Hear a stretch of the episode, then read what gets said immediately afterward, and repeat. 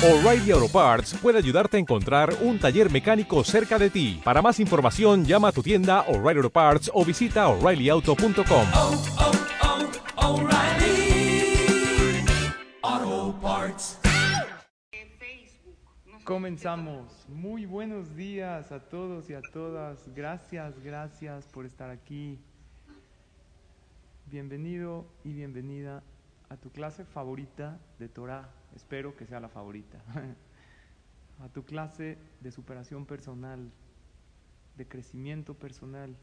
Aquí lo que busco es ser la mejor versión de nosotros mismos y mejorar, porque cuando cada uno mejoramos individualmente, también mejoramos como sociedad.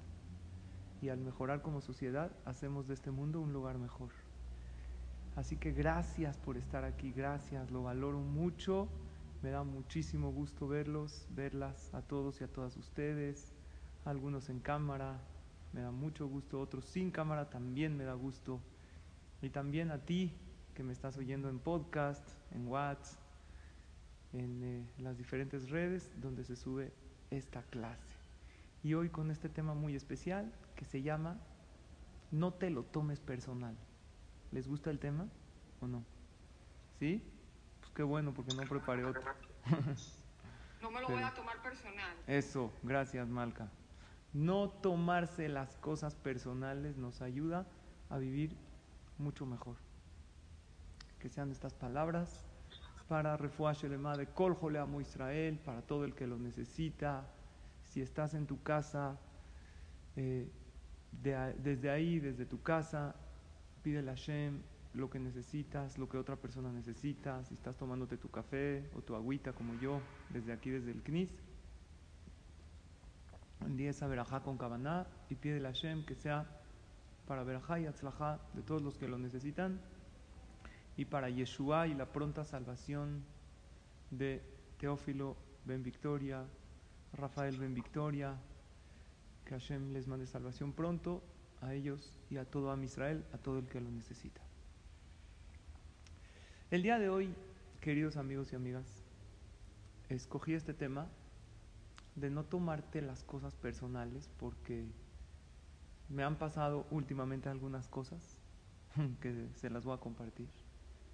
Y como ya les he dicho en otras clases, que yo les comparto no lo que estudié, sino lo que me funciona a mí, lo que a mí me ayuda y creo que a todos nos ayuda, porque todos queremos ser la mejor versión de nosotros, queremos mejorar. Y además que estamos en el mes de Tamuz. Estos meses de Tamuz y Ab, en ambos dos, recordamos la destrucción del Bet Amigdash y sabemos que el Bet Amigdash se va a reconstruir cuando hay amor entre nosotros. Y una de las cosas que quita el amor es tomarte las cosas personal. Cuando tú te tomas las cosas personales de los otros hacia ti, entonces te sientes mal y no se produce lo que es el amor entre las personas, sino lo contrario. Hay una mitzvah de amar al prójimo. Hay uno que le dijo a Dios, Diosito, yo sé que tú ordenaste amar al prójimo, pero hay prójimos que me la complican mucho. Ahí es cuando hay que amar al prójimo, con esos prójimos complicados. Y nosotros tratar de no ser de aquellas personas complicadas. Entonces, ¿qué es lo que evita la unión? Tomarse las cosas personales. Ver siempre la mala intención de los demás. Eso evita que haya unión y crea la separación. Y ahorita les voy a decir por qué he estado pensando mucho en este tema. La clase pasada, el curso pasado, fue de agradecimiento. Y alguien me preguntó, oye, Jajam, está bien, hay que ser agradecidos. Estudiamos la primera clase, ¿se acuerdan? Con Hashem, con los demás, con uno mismo. Hay que apapacharnos por estar aquí, por contar con nosotros mismos. Pero ¿qué pasa cuando a mí no me agradecen? Yo sí quiero ser agradecido, pero hay gente que es mal agradecida conmigo. Entonces me siento mal. Si tú no tomas las cosas personales, entiendes que esta persona que es mal agradecida contigo no es en tu contra, son ellos. Entonces no te amargas. Incluso hay gente que no solamente no es agradecida contigo, o sea, no te agradeció un favor que le hiciste, sino al revés. Les hiciste un favor y ¿qué hacen? Te echan piedras. ¿Hay gente así o no? ¿Qué opinan? Hay, ¿verdad? Hay que educar a nuestros hijos a ser agradecidos, pero no educarlos a que reciban agradecimientos de los demás. No le a tu hijo, oye, ¿te agradeció tu amigo que le diste? Porque si lo educas mucho a recibir agradecimientos, tu hijo se va a llevar decepciones. Porque vivimos en un mundo donde no muchas personas estudiaron el curso que dimos las clases anteriores y no han desarrollado su gratitud. Yo no puedo esperar a recibir la gratitud de los demás. Yo puedo ejercer y desarrollar mi gratitud.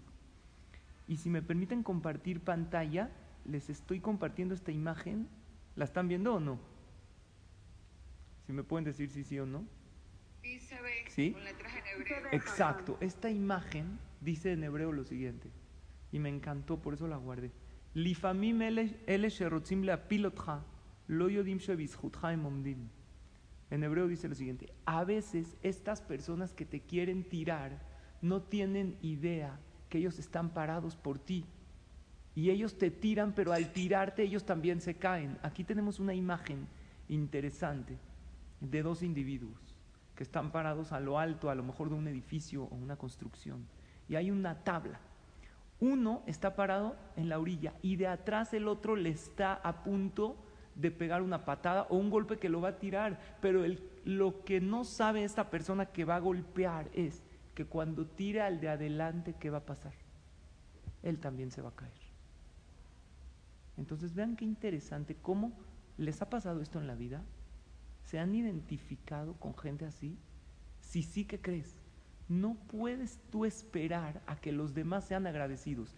El curso de gratitud que a mí personalmente me ha ayudado a vivir mucho mejor. De hecho, les comparto, queridos hermanos y hermanas, que empecé a hacer la lista de gratitud, mi diario de gratitud, desde hace tres semanas y ya voy casi por 200 cosas y me siento muy feliz de hacerlo. Y una de las cosas es eso, que yo lo tengo que hacer y no tengo que esperar a que los demás lo hagan. Yo tengo que vivir en gratitud y que vibrar en alto.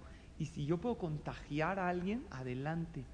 Pero de ahí a frustrarme porque alguien no me agradeció, eso ya es tomarse las cosas personal.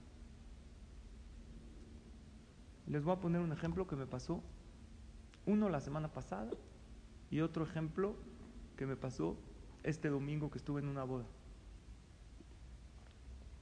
La semana pasada estoy estudiando y me manda Sharon, mi esposa, unas fotos. Me dijo, oye, ¿qué crees? Fui al súper, no sé a qué súper fue. Saliendo del súper, veo toda la camioneta rayada. Pues nuestro coche. Pero se veía un rayón intencional, varios rayones, como que alguien tenía un desarmador y empezó a rayar la camioneta así como con maldad. No es un rayoncito que alguien se echó para atrás y no vio. Eran varios rayones, se veían malintencionados. Entonces, en ese momento, ¿qué nos pasa? ¿Qué te pasa si te hacen eso a tu coche? Que a lo mejor lo acabas de pintar o lo acabas de comprar. Te da coraje, ¿no? Da mucha rabia. Da rabia. Muy bien, Malca. Pero ahí es donde nosotros tenemos que trabajar en no tomar las cosas personal. ¿Y qué crees? Ahí en lo de la camioneta es fácil porque estoy prácticamente seguro. Fácil relativamente. Ahorita les explico por qué. Estoy seguro que la persona que rayó no sabía que es mi coche. No tiene algo distintivo en especial. No es de que me quiso él hacer, ah, ahí está Sally. Y una vez él no me saludó, ahora le voy a rayar su coche. No creo, no creo. Pero hoy vamos a estudiar, aun cuando así sea, no tomarlo personal. Otro episodio que me pasó, que el domingo estaba yo en una boda, que siempre tengan todas y todos puras semajot, puras alegrías. Entonces me senté en un lugar, adelante, junto a la jupá, porque me invitaron a decir una verajá, y la gente que pasaba por ahí no sé, de repente uno me pisaba, otro me pisaba, algunos ni te dicen perdón. Entonces en ese momento dices, oye, ¿qué onda? ¿Por qué me pisas? ¿No? ¿Por qué no te fijas? Así lo piensas en tu interior, pero luego me di cuenta que mi lugar era un lugar que como que estorbaba a los demás para pasar. O sea, era una, una de las butacas del Beta Knesset, pero estorbaba a los demás para pasar y no es personal. No es de que el que estaba pasando tenía la intención de pisarme. Pero ¿qué pasa cuando sí va con intención hacia ti? ¿Cómo te puedes no tomar las cosas personal? Y les pongo otro ejemplo. Este no fue reciente, pero me pasó. Yo les pongo ejemplos de mi vida. ¿Alguien está compartiendo pantalla? Seleccionar un a número. empezar desde el principio. ¿Eh? Vuelve a empezar desde el principio. ¿Por qué? Vuelve a compartir pantalla. ¿Quién compartió, perdón? No, no. Ah, entonces eh, fue algo que sí fue personal hacia mí. Eh, Hace unos años yo fui a una casa de Abelim. Uno de mis trabajos que yo hago en la comunidad es acompañar a los Abelim, pues estar ahí, eh, hablarles, decirles unas palabras, o palabras de Torah, o palabras de ánimo, estar con ellos.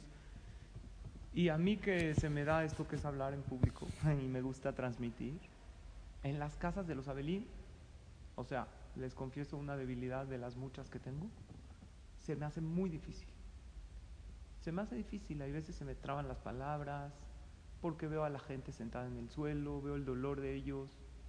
Y a muchos los conozco y a muchísimos no los conozco, pero llego y me presento, soy rabino de la comunidad y vengo a estar con ustedes por si algo se les ofrece. Entonces yo me acerco, yo que esto me sucedió hace unos dos años, y saludo de mano a algunos que están ahí sentados.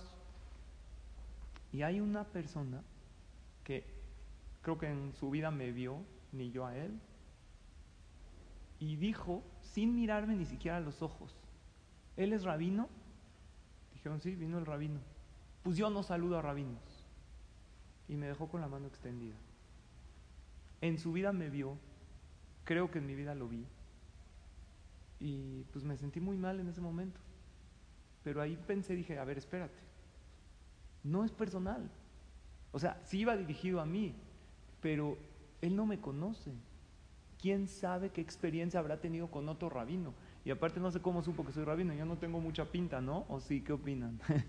no parezco mucho rabino, no soy de los que, ¿no? Con todo respeto, los que tienen así, que la barbacoa y todo, no. Yo vengo así normal, con mi... Pero pues, no sé, preguntó o yo me presenté. Ahí no acaba la escena. Me dijeron, Jajam, ¿puedes decir unas palabras? Y pues me iba a parar a decir unas palabras y esta misma persona dijo, va a hablar, ni siquiera viéndome a los ojos, o sea, no dirigiéndose a mí, va a hablar así con, como muy déspota. Sí, va a decir unas palabras. Pues yo me voy, porque yo no escucho a los rabinos. Se para y se va. Es difícil, ¿no? Porque uno se siente mal. Entonces en ese momento ahí me tocaba no tomarlo personal, porque el Señor no me conoce, no es en contra de mí, y aunque te conoce y te hace feo, ¿sabes qué tienes que pensar? A lo mejor no tiene las herramientas para expresarlo de manera correcta. Mi hija, también hace unos recientes, no sé si hace un mes o menos, me dijo, no, es que pa, una amiga me hace muy feo en la clase, en la escuela, y a mí no me saluda, y es- le dije, bueno, a lo mejor Jazita está así, tiene algún problema, está seria. Me dice, no, papi, porque con todas sí es amigable, y nada más conmigo no. Entonces yo le dije, a ver, Jani, ponte a pensar, a lo mejor tú le hiciste algo. Y me dijo, no, no que yo me acuerde. Dije, bueno, a lo mejor tiene algo en contra de ti. Escuchen la manera de no tomar personal. Y no está teniendo las herramientas correctas de expresar lo que tiene que expresar. Entonces, cuando tú ves que es hacia el otro y no hacia ti, él no está teniendo las herramientas correctas. Alguien te insulta, alguien te raya tu camioneta, alguien te pisa, intencional o no intencional, tú puedes pensar, no es hacia mí, es esa persona que no se la está pasando bien. Entonces ahí les va. Cuando sientes que alguien te agrede, pasas por tres pasos. Y eso es lo que yo analicé en el rayón del coche, que me mandó mi esposa, las fotos. que nos rayaron el coche ahí cuando ya se estacionó en el súper. Y esto es de lo que les quiero transmitir, que a mí me ayuda mucho. Primero, reacción. Es normal que cuando alguien te raye tu coche o te pise o te insulte, somos humanos. Y la primera reacción es el coraje, el enojo y se vale. Tampoco puedes reprimirlo. Somos personas. Y, esos pensamientos de como que, oye, qué mala vibra tiene este cuate y cómo, cómo puede ser que habla de esta manera, normal. Paso dos, la proacción. Primero es la reacción, la otra es la proacción. ¿Qué hago? Tú en ese momento que alguien te hizo algo, para no tomarte las cosas personales, tienes que hacer una acción positiva. A mí me sirve respirar, te calmas, te tranquilizas. Eso te ayuda a ganar claridad, ¿ok? Y el tercer paso es la reflexión. ¿Por qué esta persona hizo lo que hizo? Y ahí es cuando puedes pensar. En el caso del rayón, el Señor no me conoce. En el caso de los Abelim, no me conoce. Me dejó con la mano extendida y no me quiso escuchar. No por mí. No tengo por qué tomarlo personal. Y si es alguien que sí me conoce y se molestó, vamos a ver un poco más adelante cómo reaccionar. Pero tú puedes por ahora pensar con empatía. O sea, ¿qué estará viviendo esa persona como para ofender y para agredir al otro? Y buscar esa parte humana. Entonces, cuando estés a punto de tomar las cosas personales, piensa en estos tres pasos. Primero la reacción, que es normal, la proacción, esa calma, y luego la reflexión. Así como alguien que no está en sus cabales, por ejemplo. No lo juzgas, ¿verdad? Si alguien Barmina Loalen tiene un retraso mental, no lo juzgaría. Y si no tiene un retraso mental, pero está bajo los efectos de las drogas o del alcohol, que está mal que se metió a eso, pero ya estando ahí, ¿sí me explico? Él no, no puede controlarse. Hay gente que no tiene las herramientas. A ver, me llegó aquí un chiste que se los quiero compartir que me gustó. A ver, ¿sí están compartiendo pantalla o no? Mándenme chistes así padres para compartir. Este Yo dice- le mandé rap, le he mandado como 80. Me mandaste, me mandaste, pero están malos. No, no es cierto, están buenos. Algún día los vamos a compartir. Dice, dos borrachos se encuentran delante de la puerta de una casa y se ponen a- los dos a discutir.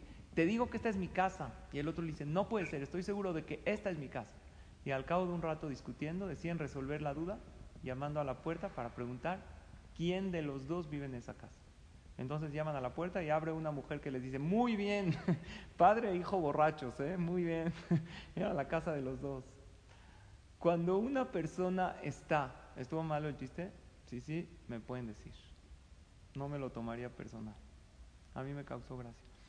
Cuando una persona se toma las cosas personales, entonces quiere decir que él está perdiendo poder y no es capaz de ver al otro en su parte humana y ver al otro con empatía. Todas las personas actúan porque buscan algo positivo en lo que hacen, todos. Hay gente que quiere liberarse, el que rayó la camioneta, quiere liberarse por medio de eso. A lo mejor él, no sé, no puede tener un coche así y le dio coraje. Hay gente que cuando insulta es porque quiere liberar su enojo, pero nadie lo hace para hacerse daño a sí mismo. Y escuchen esto, que esto tiene mucha psicología. Aún alguien que se hace daño a sí mismo es su manera de refugiarse del dolor. Hola, Jaime, ¿cómo estás? Aquí vino un amigo en presencial, creo que a saludarme, pero aquí tenemos eh, a mucha gente en el Zoom, entonces también aquí está escuchando esta clase que estamos hablando de no tomar las cosas personales. Ahora, ¿qué sería tomarlo personal? Es creer que lo que te está sucediendo es sobre ti. O sea, la mala persona soy yo. Si él me insultó, pues yo merezco ese insulto. Y si él o ella me trató mal, pues yo merezco ese maltrato. Entonces el que se está tratando mal soy yo a mí mismo al decir que yo merezco. Tomarte las cosas personales te hace perder poder y te hace no tener control de la situación. Hay un libro que me gusta mucho, que me regaló una de las asistentes de las oyentes ya en este último año a la clase, que se llama Los Cuatro Acuerdos del doctor Miguel Ruiz. Este libro me lo regaló Joel. No sé si me estás aquí escuchando, Joel. Te agradezco el obsequio de este libro que me ha enriquecido mucho. Eh, seguro me estás escuchando en este momento, si no aquí en vivo, en, eh, el podcast. Este libro es de sabiduría tolteca. ¿Lo han escuchado? Lo es muy conocido. Incluso yo le platiqué a alguien de este libro y me dijo que él conoció al autor, el doctor Miguel Ruiz. Aquí en la sabiduría tolteca hay cuatro acuerdos. El segundo acuerdo para vivir en paz y con tranquilidad se llama no te tomes nada personalmente. Se los estoy leyendo. Y dice lo siguiente, suceda lo que suceda a tu alrededor, no te lo tomes personalmente. Utilizando un ejemplo anterior, antes estaba hablando, si te encuentro en la calle y te digo, eres un tonto o eres un burro, sin conocerte, no me refiero a ti, sino a mí. Cuando yo te insulto, ¿cuántas veces nos pasa? Estamos, hay veces en un país donde hay goín y no todos tienen empatía al pueblo de Israel. Hay veces me ha tocado ir caminando con mis hijos en Shabbat del Knis a la casa y de repente pasa un coche que el Señor no lo conozco, a lo mejor me vio con kippah o no, identificó que somos Yehudim, baja la ventana y grita algún insulto que tampoco le entiendo por la velocidad, pero me ha pasado varias veces. Ese insulto no se refiere a mí, se refiere a esa persona. Dice, si te lo tomas personalmente, tal vez te creas que eres un burro. O sea, aquí está el ejemplo de que alguien lo insulta, dice, eres un tonto, eres un burro. Quizá te digas a ti mismo, si yo me, si alguien me insulta, dijo, ¿cómo lo sabe? ¿Acaso es clarividente o que todos pueden ver lo tonto que yo soy? Eso se llama tomarte las cosas personal. Sentir que yo merezco. Y cuando tú te tomas las cosas personales, de alguna manera eres como egoísta, ¿sabes? Porque crees que todo gira alrededor de ti. Y no. Hay más gente en el mundo. O sea, no todos los insultos yo los merezco. Y aquí en este libro, Los Cuatro Acuerdos, explica que tomarte las cosas personales es como tomarte un veneno. Y es dejar que esto inunde tu alma y te haga sufrir. Y el que sufre es porque de alguna manera eligió hacerlo. Una de las frases que más me gustan y me sirven a mí mucho y lo comparto con mucha gente y si te sirve a ti llévatela en tu corazón es la siguiente. El dolor es inevitable, el sufrimiento es opcional. Dolor en la vida hay, pero sufrir es algo que uno decide. Y esto de no tomarte las cosas personales sirve en pareja, sirve en la educación de los hijos, en todos los ámbitos cuando hablamos de relaciones interpersonales. Cuando alguien te haga algo que te moleste, decide no sufrir. No estoy diciendo que no te duela, es normal, pero decide no sufrir. Hace poco más de un año tuve un desacuerdo con un amigo que después llegó en algo monetario y al principio, la verdad, les cuento, me empezó a dar coraje. Pero lo que me ayudó mucho es pensar, él piensa que está haciendo bien, no quiere afectarme, no quiere amolarme. Si yo hubiera pensado que él quiere amolarme, esto oscurece mi alma y mi vida. Y si tú no lo tomas personal, es como si te echan ese veneno, así, y eres inmune, y no te afecta. Porque si tú permites que algo tenga poder sobre ti, entonces tú pierdes poder. Ejemplo, si el rayón del carro o la persona que me pisó en el CNIS, las personas, yo les doy poder, esto me afectaría, pero el hecho de no tomarme personal me hizo más autónomo, me hizo más libre, me hizo continuar, me hizo más feliz. O sea, no tragarme el veneno de esta situación ni de nadie que intente contagiarme de sus malas vibras. Estos son los beneficios de no tomarte las cosas personales. Y estoy seguro que tú estás de acuerdo y que estás diciendo la verdad, sí, vale mucho la pena no tomarte las cosas personales. Y no vale la pena tomarte lo personal. Pero aquí puedes decir, ok, ¿cómo le hago? Batallo mucho cuando me regañan, batallo mucho cuando me dan esa retroalimentación o feedback en el trabajo, cuando me regañan mis papás, porque generalmente la gente se defiende, ¿saben? O sea, muy pocas veces he escuchado que a alguien le dan feedback o le dan una crítica constructiva y dice, no, pues sí, tienes toda la razón, voy a mejorar. Generalmente la gente se defiende y dice, no, pues yo actúo así por esto, ¿no? ¿Verdad que así somos? Pero tú piensas, cuando alguien te da retroalimentación, la otra persona no te está atacando. Y si lo dice de una manera que te está atacando, piensa, no tiene los recursos para decirlo de mejor manera. Entonces, te voy a compartir, a ti que me estás escuchando en este momento y te lo agradezco mucho, tres consejos para no tomarte las cosas personal. Y sirve también para Shalom Bait, para la educación de los hijos, porque si tú te tomas personal, o sea, imagínate tú mandas a tu hijo a dormir, no te hace caso. Entonces tú piensas, no, qué niño malo, mira que estás viendo como que la mala intención de tu hijo al no hacerte caso. Entonces ya no estás educando. Te defiendes de las agresiones de tu hijo. Escuchen qué duro está esto. O incluso hay veces te vengas. Ah, no me hiciste caso, ahora yo tampoco te voy a hacer. Y entramos en ese juego porque nos tomamos personal. Porque no entendimos que ahí hay una intención diferente no lo vimos con más desde la compasión, desde la comprensión a ese otro individuo, llámese pareja, hijo, amigo, amiga, etc. Y cuando tú te tomas personal, también tu hijo se va a tomar todo personal. Le estás enseñando eso. Muchos papás o mamás caemos en, ah, tú no me haces caso, ok, cuando tú me pidas yo tampoco te voy a hacer caso. Pero el niño no es de que no te hizo caso personal en contra de ti, si tú no fueras su mamá y fuera otra, tampoco le haría caso porque el niño es niño. A lo mejor no lo supiste transmitir. Entonces, ¿cómo quieres que tu hijo cuando crezca no se inunde de todo aquello negativo, no se le oscurezca su vida cuando alguien lo insulta? Si es lo que le transmitiste. Está fuerte, ¿no? Entonces, ahí te van los tres consejos. Aquí te hablo de tú para que los interiorices porque a mí me han ayudado mucho y espero que a ti también tres consejos para no tomarte las cosas personales. Número uno, debes tener claro quién eres. Al tú saber quién eres y al tener lo que es una autoestima sana, no te afecta lo que digan malo de ti. No te importa lo que digan porque tú sabes quién eres. O sea, yo me digo a mí mismo, sé lo que valgo, sé lo que hago. Entonces ahí no importan ni los insultos ni los halagos. Ni los insultos te tiran hasta abajo, ni los halagos te levantan a algo desproporcional. Ten claro quién eres. Hay un escritor estadounidense que también es un orador y un empresario muy famoso, se llama Donald Miller. Pueden buscarlo en Google, tiene libros extraordinarios y pláticas motivacionales.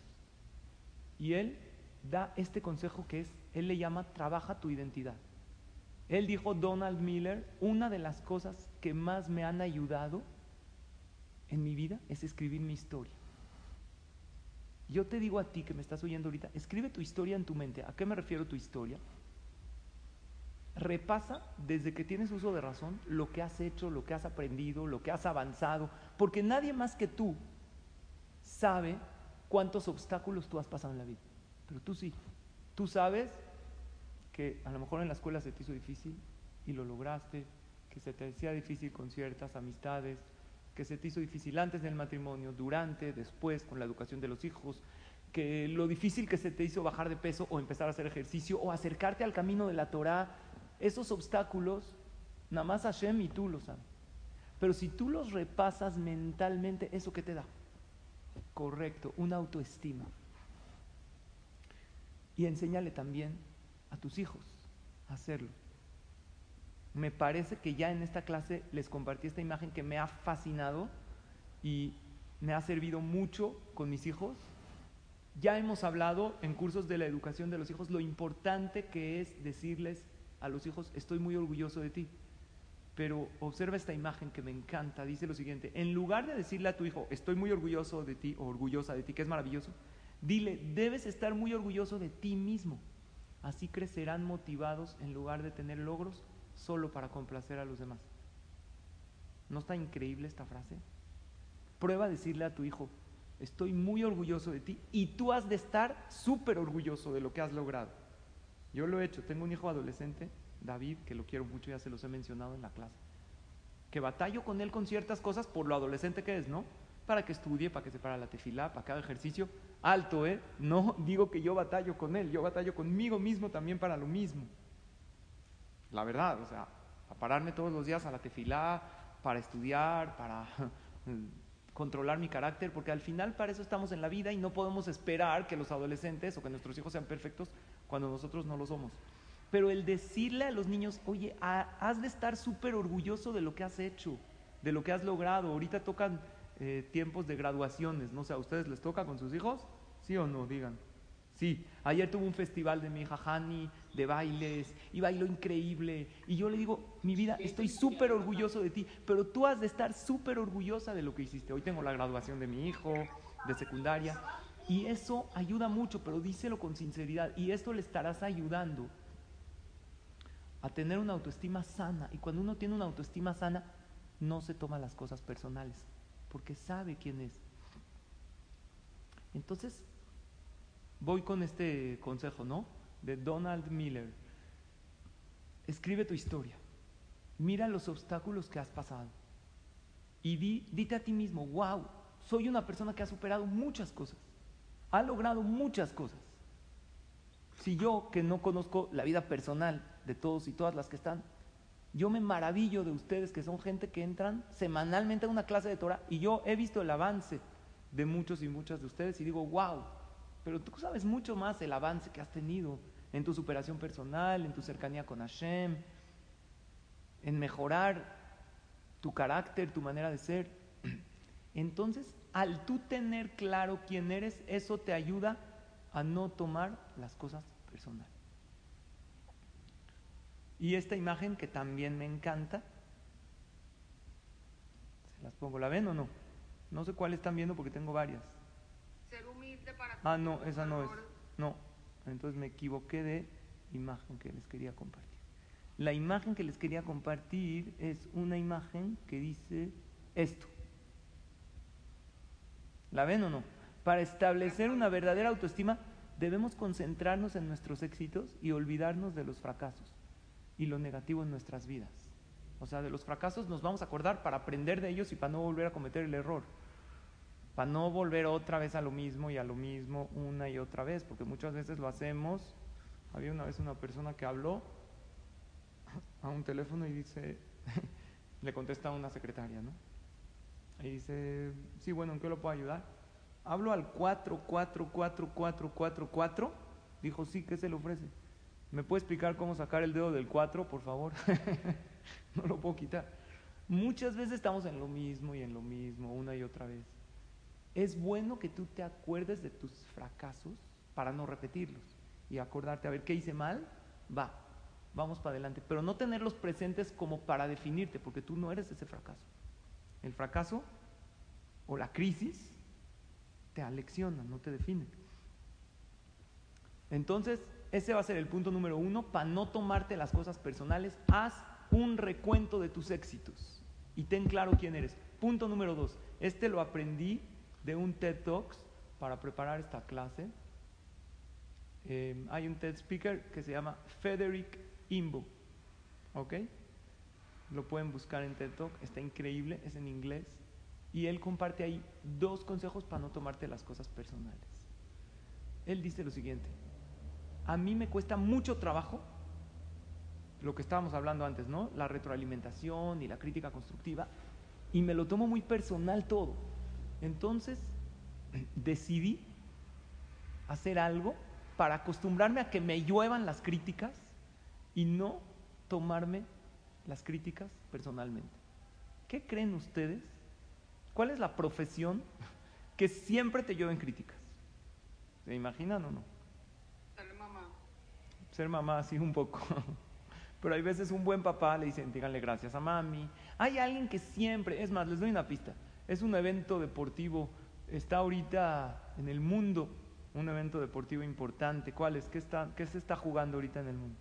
Dos copas importantes de fútbol, soccer. La Copa América y la Eurocopa. ¿La siguen? ¿Les gusta? A mí personalmente me gusta el fútbol cuando es así de selecciones y tengo tiempo de ver, aunque sean los goles, me gusta porque no es una atracción sana.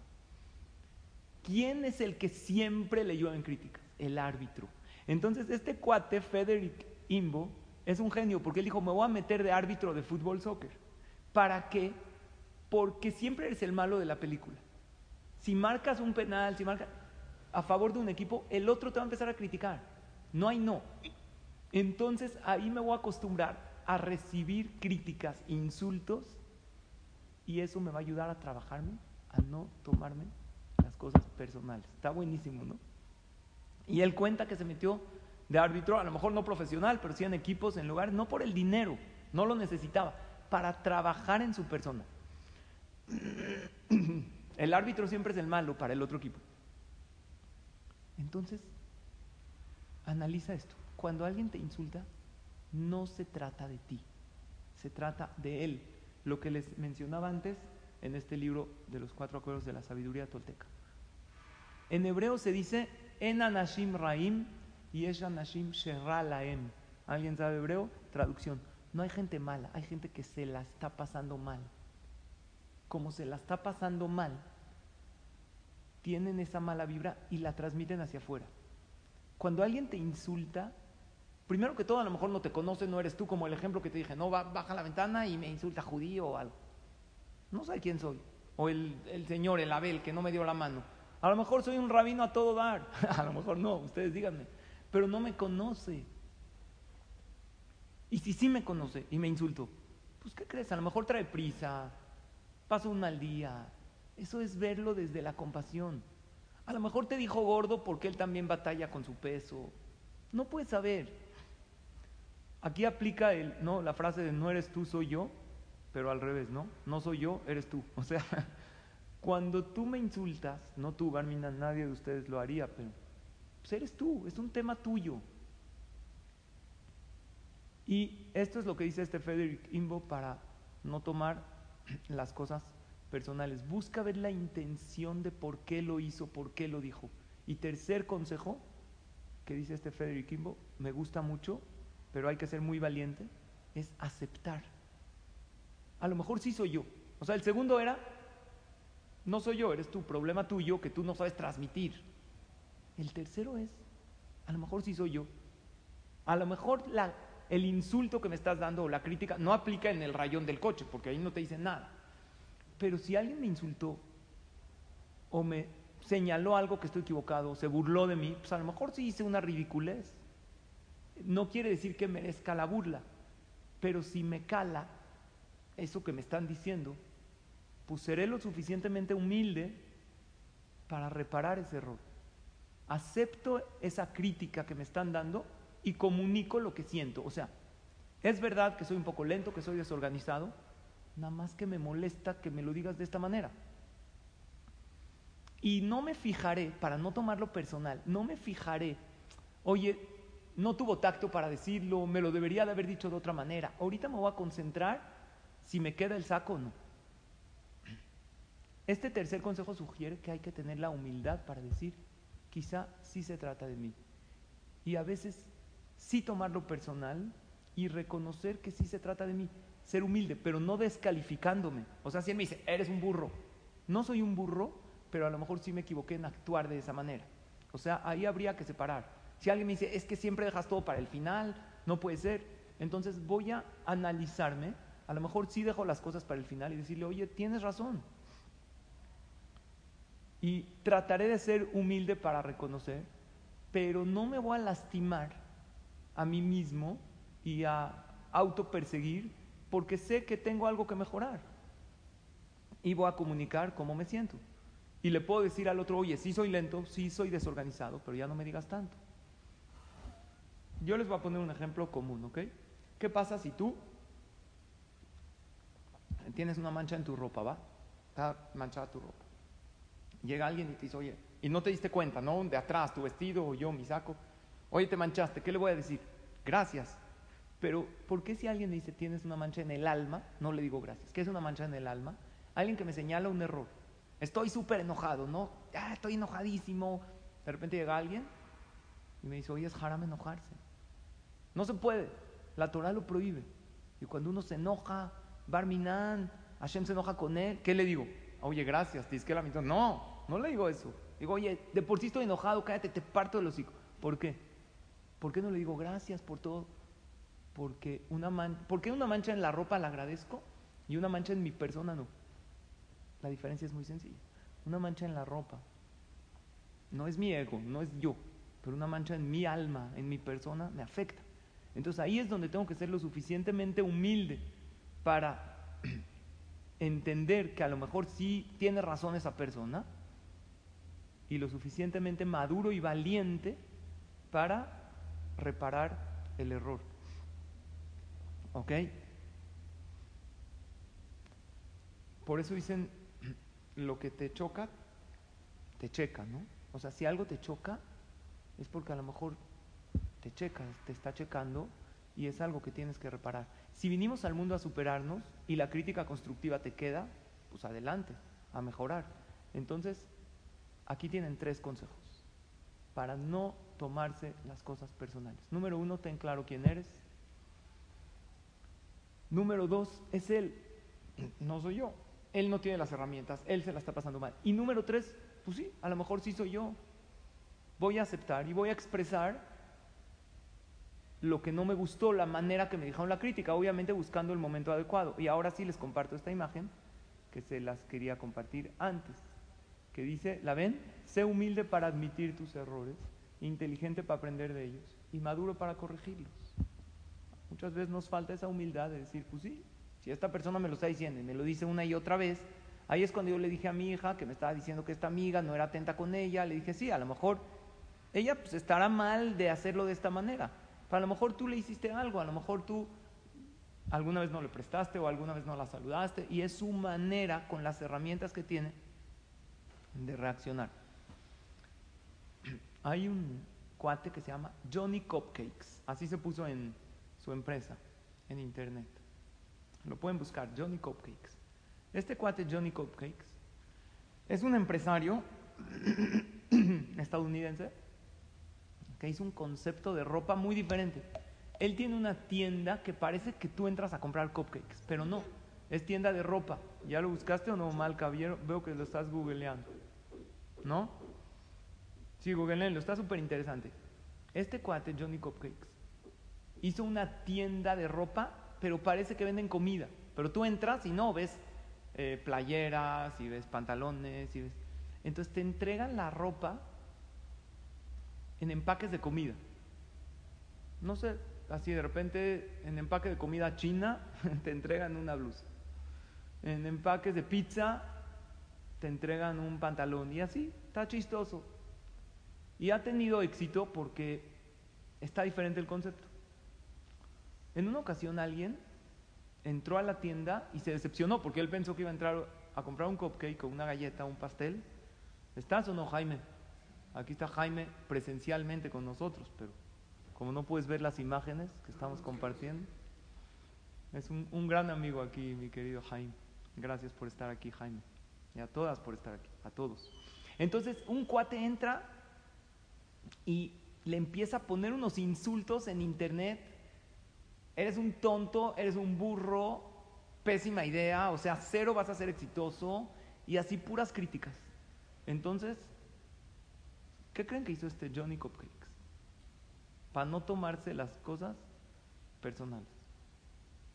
Obvio pasó por los tres pasos, ¿no? Primero el coraje, la indignación. O sea, qué mala vibra tienen algunas personas. ¿Qué le molesta? Pues hizo una idea, un concepto diferente. Él le dio coraje porque a lo mejor entró con hambre, con antojo, y, entró a la tienda y se decepcionó que vendían ropa en empaques de comida. Pero después vean lo que hizo. Lo que hizo fue algo muy inteligente, a mi gusto. Pasó por la segunda fase, que es al principio de la clase, la proacción, me tranquilizo, y después, pues le sacó hasta una ventaja. Obvio, como vimos en los consejos anteriores, si me cala, pues me corrijo, pero dijo, no, pues no hice nada malo, ¿no? El señor dijo, eres un burro, problema de él. Agarró la imagen de la crítica que puso este cuate en internet, imprimió unas playeras con esta imagen fueron un éxito total, se acabaron, porque era una crítica hacia su empresa y vendía esta playera ahí en su tienda Johnny Cupcakes. Entonces, esto es una proacción. Y esto es lo que creo que nosotros tenemos que hacer. Cada rayón en tu camioneta, porque a mí me rayaron mi camioneta, pero a ti a lo mejor tu persona y alguien te afectó, la vas a utilizar para limpiarla. O sea, ahorita pues yo tengo una tarea, no tengo que ir a, a quitar los rayones, si es que no quiero que esté así toda rayoneada. Y para terminar con algo, queridos amigos y amigas, les voy a decir algo que los libros de superación personal no lo dicen, pero el judaísmo sí. ¿Saben cómo vamos a cerrar esta clase? Sí es personal todo. ¿Cómo, jajam? Acabamos de estudiar toda la clase que no. Ahí les va. No es personal de los demás hacia ti y con mala intención, pero sí es personal todo lo que te pasa de Hashem hacia ti y con la mejor intención. Esto ningún libro de superación personal. Yo me eché este que habla de... Y, y- vi los TED Talks que les conté y estuve preparando un poquito. Nada es personal de los demás hacia ti con mala intención. Aunque la gente sí lo tenga, yo voy a ver, ¿no? Como hablamos a- ahorita, lo que yo tengo que mejorar, si es que me cala. Y no voy a ver la mala intención de los demás, simplemente voy a ver qué es, son las herramientas que él tiene. Pero todo es personal de Hashem hacia ti y con la mejor intención para que mejores. Porque ustedes se pueden preguntar, ok, me ofendió, pero si no me pagó, o me regreso al ejemplo de mi camioneta. No es personal, ok, pero ya me costó una lana, ahorita tengo que arreglar la puerta y igualar la pintura. ¿Qué me toca a mí pensar?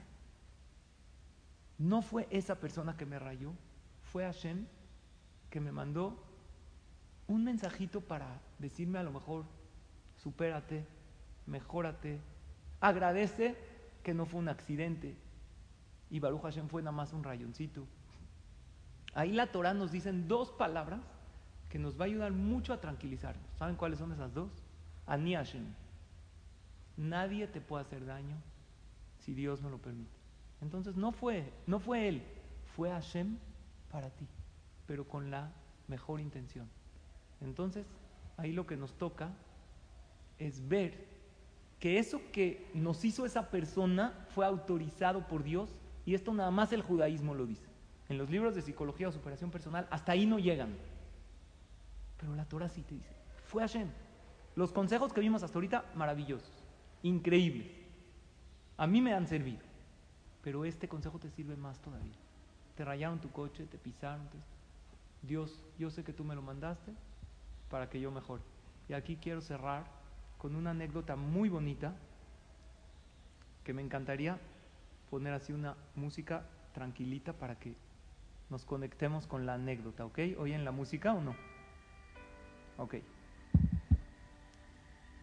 Hace unos meses estamos todos enterados y consternados y todavía dolidos por el accidente que pasó en Israel, en Mirón, en Lagba Omer, y cada vez están saliendo más anécdotas con enseñanzas para que aprendamos de aquello que sucedió. La más reciente que escuché fue de un joven que le dijo a su papá, pa, quiero ir a Mirón. El día del Agba Omer, a prender vela, a pedirte filá por toda la familia. Y el papá le dijo, el papá era un jajam que vivía cerca, o sea, no tan lejos, en Tzfat. Le dijo, mira, nosotros tenemos encendido de velas aquí en el Knis, en el Agua Omer. Acabando el encendido de velas, como 12 de la noche, 1 de la mañana, nos vamos a Mirón. La gente está ahí toda la noche festejando, prendiendo velas, diciendo Teilim. Es muy bonito. El hijo le dijo, no, papá, yo quiero ir, quiero ir más temprano, porque quiero presenciar el encendido de velas de un rab muy famoso que se llama el Toldota Aarón, que dicen que él pide mucha tefilá y la gente que está ahí se reciben sus tefilot. Pues le dijo el papá, ve. Entonces el hijo fue a eso de las 4 de la tarde a Merón y el papá, que era un jajam, como les dije, acaba de prender las velas en su knis con su gente, se acaba el evento y él agarra su coche y se predispone a ir a Merón. Le suena el teléfono al papá a eso de las 12 de la noche, 12 y media, y dice, no, no, espérate, no vayas. Hay un caos total, hubo un accidente, todavía no sabían que habían muertos, la gente está desesperadísima, está Tzalá ahí, está todo cerrado el lugar, no puedes ir.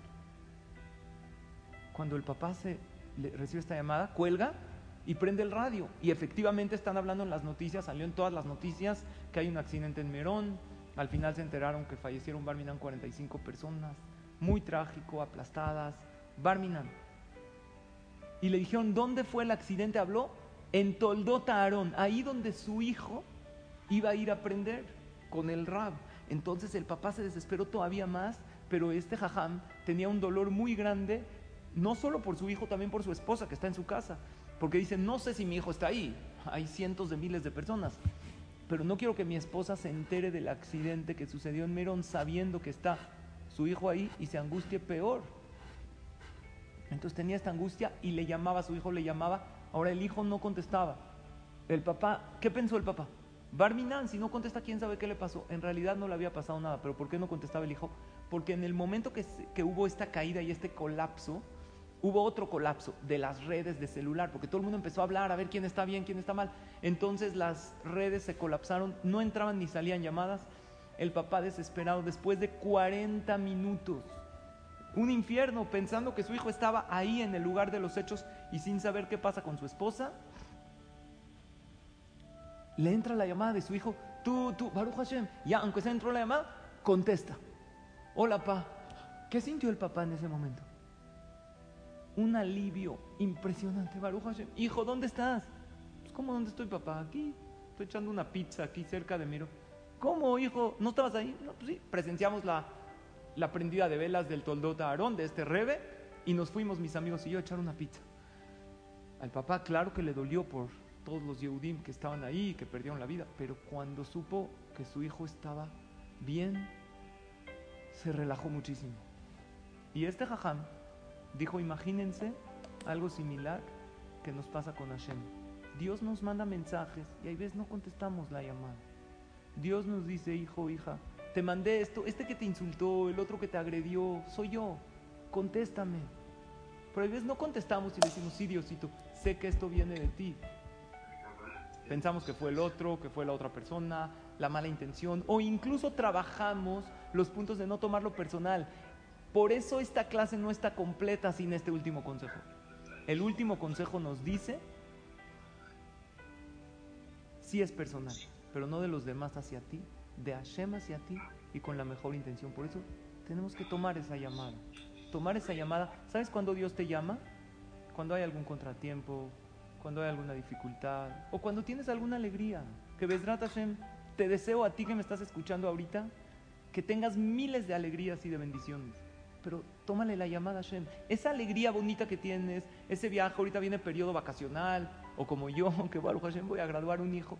Disfruta la alegría y dile, Diosito, sé que viene de ti para mí, para que yo me supere. Y también las cosas difíciles que vienen. El que me rayó el coche no fue él. Hashem me lo mandó para que yo a lo mejor reflexione en qué puedo mejorar, o a lo mejor para que agradezca a Hashem, qué bueno que fue un rayoncito y no un choque. Por algo viene, nada más piensa y trata de percibir esas señales que Hashem te manda. Entonces, todo hay que tomarlo de Hashem, desde un mal clima, una mancha en tu ropa, hasta alguien que te rayó tu coche o te pisó o no te saludó. Piensa, ¿para qué Hashem me lo mandó? ¿Saben qué vamos a ganar si pensamos que Hashem nos lo mandó? Vamos a tener llamadas de atención, a lo mejor más pequeñas, porque Hashem ve que todo lo tomamos de Él hacia nosotros. Por eso, queridos amigos y amigas, digan gracias cuando algo difícil llega. Gracias Hashem que estás en comunicación conmigo. Sí te tomo la llamada. Porque así como este papá estaba desesperado que su hijo no le toma la llamada, Dios está, entre comillas, como que no desesperado, pero dolido. ¿Por qué no me toma la llamada? Si es mi hijo, si es mi hija, si le he dado muchas cosas en la vida. Y gracias Hashem porque tú me lo mandaste y porque tú me estás limpiando. Termino con esto, esta reflexión que me gusta, dice, deberíamos de criticar menos y tolerar más, desear menos y valorar más, juzgar menos, aceptar más, odiar menos y amar más, exigir menos y dar más, llorar menos y reír más, simplemente vivir y ser feliz sin complicarnos las cosas. ¿Les gusta? ¿Les parece? Entonces, bueno, Besrat Hashem, con esto termino esta clase.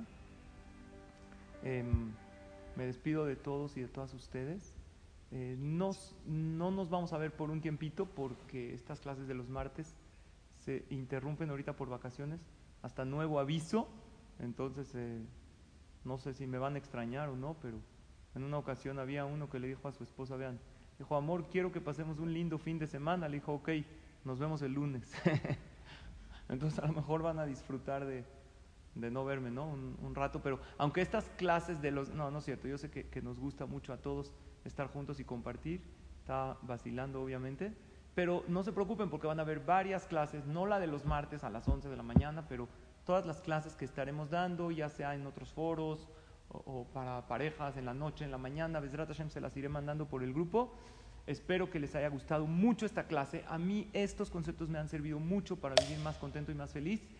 Y si a ti te sirvieron, pues esta clase queda grabada, compártesela a alguien que le ayude a no tomar las cosas personales, a vivir más contento, más tranquilo, más ligero, ¿no? Cuando no nos tomamos las cosas personales, vivimos más ligeros y más felices y más agradecidos. Y si nos tomemos todo personal de Hashem hacia nosotros, pero con la mejor intención de que mejoremos, no Barminan con un veneno, güey, no, lo ingiero y que no, soy una mala persona. Eso nunca, incluso las cosas difíciles que le pasan a uno, no es conveniente ni sano que uno diga yo lo merezco porque soy mala persona, porque esto me pasó por esto. No. Siempre verlo como es la verdad, como es la realidad. Que Hashem nos los manda porque nos ama y porque quiere que mejoremos en la vida. Y a los demás verlos, como mencionamos durante la clase, con compasión, con benevolencia. Y Bezrat Hashem, que esto nos ayude a vivir mejor en este mes de Tamuz, que lo que necesitamos es la unión de nosotros con Hashem y nosotros con las demás personas para así ver el Bet Mikdash reconstruido pronto. Pues bueno, las voy a extrañar, los voy a extrañar, pero nos vemos en el UL, reanudamos esta clase de los martes a las 11, siempre en temporada vacacional la interrumpimos y nos estamos viendo y escuchando en otras clases y mensajes que estaremos enviando. Pues muchas gracias a todas, a todos por acompañarme durante toda esta jornada de clases. Nos vemos y nos escuchamos la próxima. Raf, ¿puedo contar rápido una anécdota de volada? Jabot, de súper volado. Ok, yo entré en Teshuvah hace unos años, sí, de volada.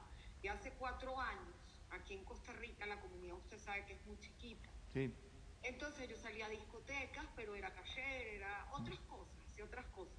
Resulta que mi tío le dice al rabino principal de Jabat que me presente a alguien. Y el rabino hace "Ah", con esa cara. Y entonces mi, tío le dice, ¿cómo que? Bueno, me parece contradictorio que marca Xnut, que marca esto, que marca lo otro, y anda publicando en Facebook y en Instagram, ella en una discoteca. Y a mí me dio mucha rabia en ese momento, porque yo decía, ¿quién se cree? Si es un rabino de buscar otra manera de cómo decir las cosas, ir directo. Y luego lo pensé, como a los 15 días, y dije, tal vez él es un emisario de Hashem, que yo debo de cambiar, una llamada de atención, y no tomármelo a pecho, que él quería, no mal, sino que me lo tomé como, me dio rabia que no